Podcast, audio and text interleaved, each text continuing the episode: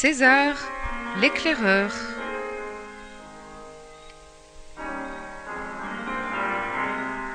Roman de Bernard Monteau.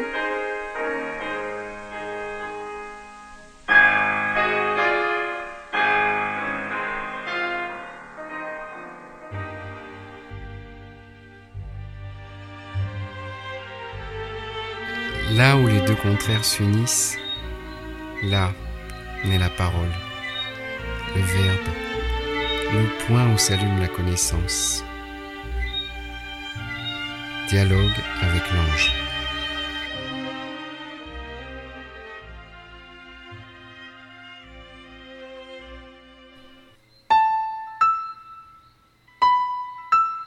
Chapitre 6 Le nouveau couple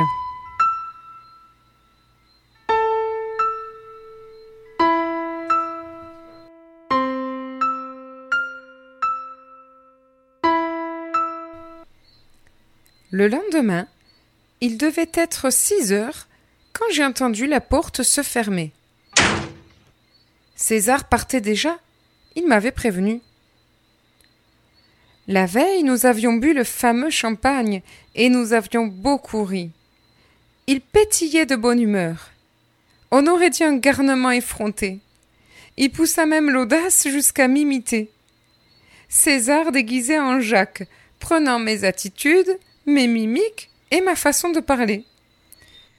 Ah, le bougre Il m'avait bien observé. Il me caricaturait à gros traits, en train d'admirer béatement un vieillard sénile un peu sous. Et c'est vrai qu'il était un peu éméché. Les petites bulles faisaient leur effet. Mais il le prenait bien, ne cherchant même pas à se cacher. Il eut cette jolie formule. C'est une bonne maladie, être grisé par la terre. Mais l'ivresse sans alcool, c'est la santé du ciel. Et c'est gratuit. Ensuite, nous sommes allés dormir, chacun dans une chambre. Sur la commode, en face de mon lit, il y avait un vieux portrait jauni. Une femme un peu raide. Était-ce la sienne? Il n'en parlait jamais. Je me suis levée d'un bond, vite habillée, espérant pouvoir le rattraper. En passant dans la cuisine, j'eus un sourire pour moi-même. Ce matin, au diable le café. C'est curieux quand on y pense. Une décision ferme suffit. Et même l'indispensable café de sucre cigarette, on peut alors s'en passer. Oui, mais c'était sans compter avec l'humour céleste. Et je suis tombée en arrêt devant la table. C'était un comble. César m'avait laissé un petit mot. L'eau est au chaud. Ce matin, tu auras ton café. Ah, les mystères du plan et du programme. C'était comme un pied de nez me renvoyant à ma crise de la veille. Alors, quel programme me donner? Quel programme? Sans m'enfermer Le chaudron dans la cheminée, mon bol et le vieux pot en fer De la chicorée Tout me faisait de l'œil d'un air amusé, cherchant à me séduire pour que je choisisse de rester. Ironie du sort N'était-ce pas en miniature le même conflit que la veille au sujet de mon séjour modifié? Bon, je prends mon temps. Au revoir César, je renonce à te rattraper. Ce n'est pas si simple, et ce n'est pas tout de suite gagné, car chacun de mes gestes témoignait de mon état partagé. Pour chaque acte, le rusé tentateur livrait combat à la raison. Allez, dépêche-toi, tu peux encore le rejoindre. Non, ne te précipite pas. Déguste la chaleur de la chicorée. Mais laisse tout donc dans l'évier, il s'éloigne. Non, il faut tout ranger si tu veux être aimé.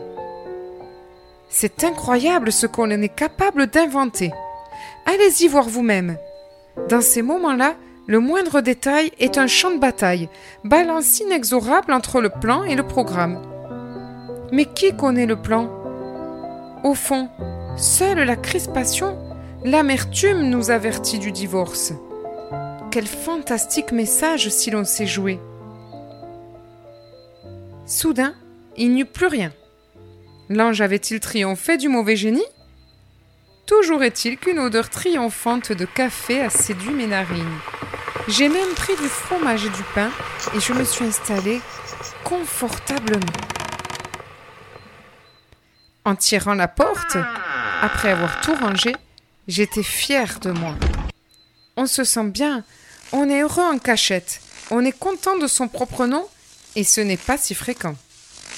Allez, au diable César, il me faut rentrer. En plus, il est de ceux qui marchent plus vite à pas lents que moi en courant. Alors c'est tout dire.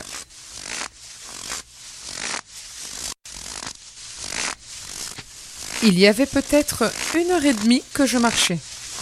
La neige, à cause de la couche fraîche de la nuit, était plus épaisse que la veille et craquait sous mes pas.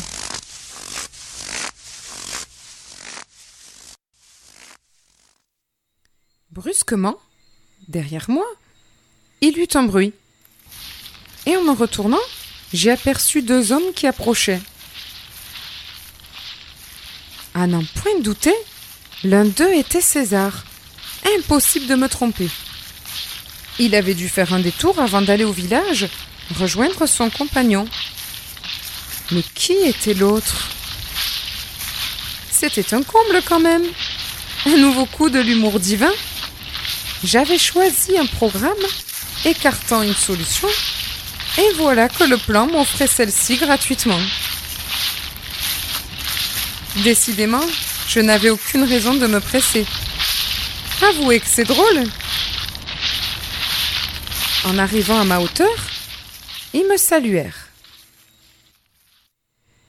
César me présenta Antoine, un homme de mon âge approchant la quarantaine. Mais que faisaient-ils ensemble? Où allaient-ils? Allais-je connaître la raison de mon séjour gâché? Il n'y avait pas dix mètres que nous marchions que déjà Antoine, peut-être trop sensible au silence, chercha à le rompre en m'expliquant sa présence à nos côtés. J'ai écouté, avec le sérieux de quelqu'un qui a dépassé tout cela, feignant un détachement exemplaire et un intérêt distant pour ce qui arrivait à cet homme. Tiens, mon œil Dedans, j'étais curieux comme une chatte. Je voulais en savoir plus, puisque César n'avait pas daigné me l'expliquer. D'ailleurs, le vieil homme eut même un petit sourire en observant la scène, se rappelant sans doute le drame que cela avait provoqué. Mais au chemin de tête plein de compréhension ne le trompait pas. Il s'amusait comme un petit fou. Ainsi, ils allaient au village voir le banquier. Antoine avait des dettes, son exploitation agricole n'avait pas marché cette année. Il risquait gros, la saisie, les huissiers, et pour sa femme et ses enfants, c'était un drame. Tout foutait le camp, même sa dignité d'homme. César était son ami. Aussi lui avait-il demandé de l'aider. En une seconde, toute ma grandeur d'âme s'envola en fumée. Ce fut une irrésistible nausée. Il ne leur faudra pas deux jours pour régler cette affaire. Pourquoi avoir tout bouleversé? Et voilà.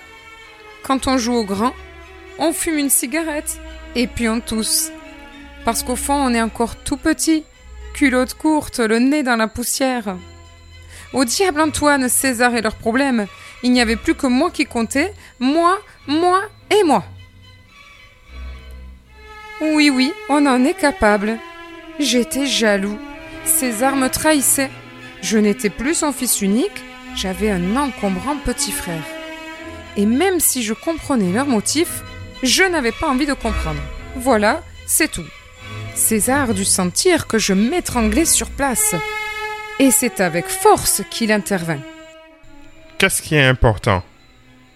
Jacques et sa visite? Ou Antoine et l'argent? César ne sait pas. Mais il y en a un qui peut attendre. J'étais le nez dans mes chaussures, assommé par cette évidence, impressionné par la force du vieil homme. On est bizarrement fait dans nos amours. On recommence toujours. Le décor change, mais c'est sans cesse la même pièce. Papa-maman, en tout, et la trahison à chaque instant. Alors, On ne vit plus rien. On est mort sur pied. Don Quichotte se battant contre des moulins à vent. D'un coup, on se quitte et il n'y a pas moyen de se retrouver.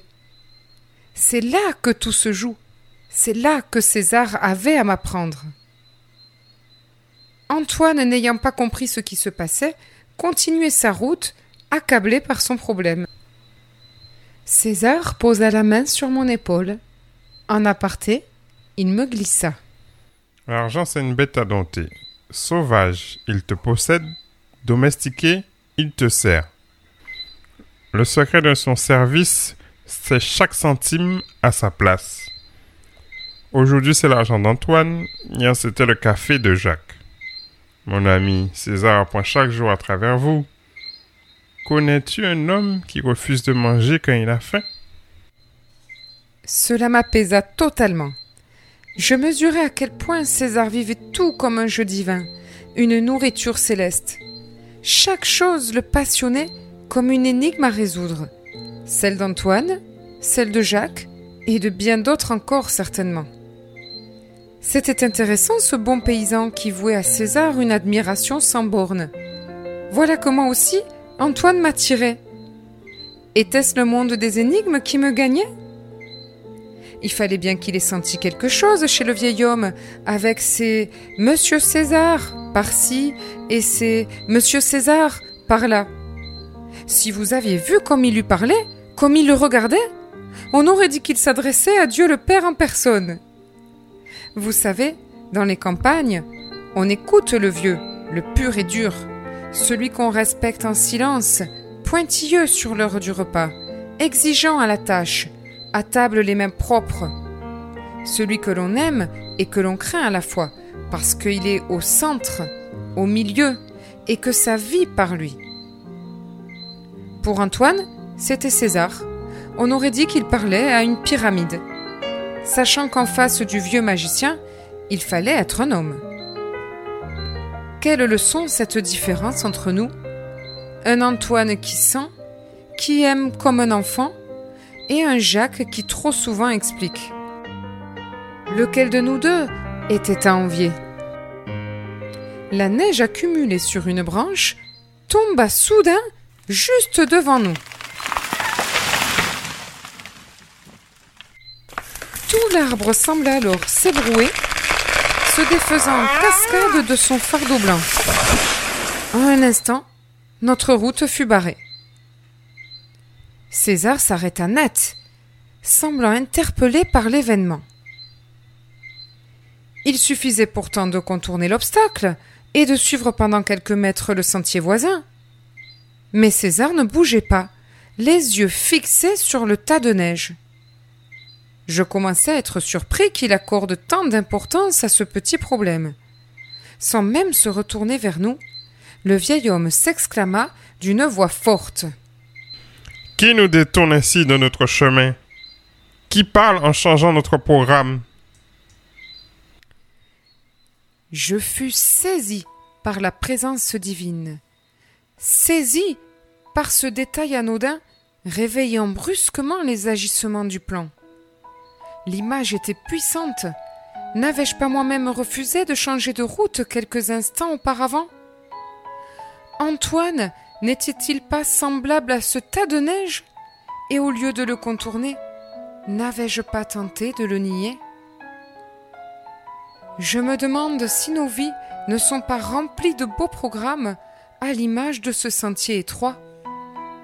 Oui, c'est ça et nous tapons des pieds chaque fois que quelque chose vient nous en détourner. Les yeux rivés sur l'obstacle, je me trouvais en face d'un miroir partageant avec César ses reflets de lumière. Antoine, lui, était figé.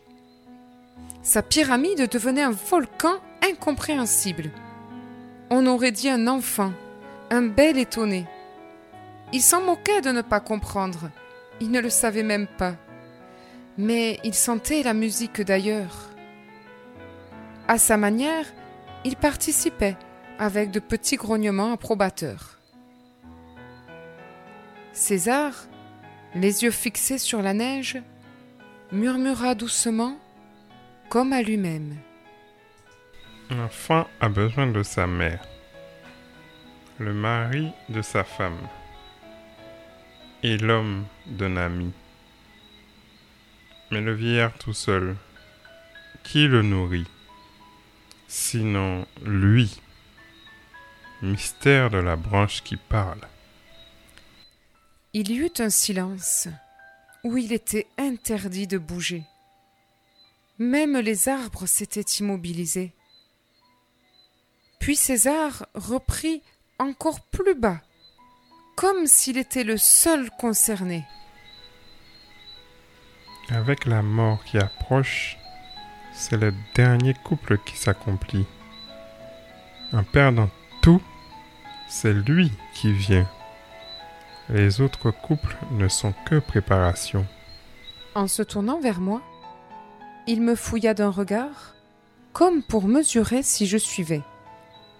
Il dut être rassuré, car il ajouta Cherche toujours le nouveau couple, même dans ceux qui le préparent. Antoine nous sortit de cette ambiance complice, avec brutalité. Sa maladresse était touchante, et j'en fus enchanté. Alors ça c'est bien vrai, monsieur César. Qu'est-ce que c'est beau ce que vous dites? Figurez-vous cet homme, cet Antoine. Eh bien, il pleurait. On ne parle pas de la mort dans les campagnes. C'est sacré. On la vit dans les alcôves avec les héritiers. Alors le couple, c'est encore pire. Sujet tabou, on s'en sort comme on peut, un point c'est tout. À n'en point douter, parler ainsi, c'était de la vitamine pour lui. D'ailleurs, il s'écria Sauf mon respect, monsieur César, on y va. Je sens que ça va marcher. Il était regonflé. La contagion avait fait son effet sur lui aussi. Alors nous avons contourné la neige, comme d'autres s'agenouillent en passant devant l'hôtel. J'avais laissé ma voiture à la côte fleurie, ainsi nommée dans le pays. En guise de fleurs, c'était boueux. Le chasse-neige venait juste de passer. Nous nous sommes quittés tendrement, avec la sobriété de ceux qui évitent les interminables séparations. Il y eut quelque chose avec Antoine. Nous nous acceptions enfin. Il m'invita même à lui rendre visite lors de mon prochain passage. César, en m'embrassant, me glissa à l'oreille. Sois vivant, sans moi. Lui, il est partout. Et c'est gratuit. Tu peux revenir quand tu veux.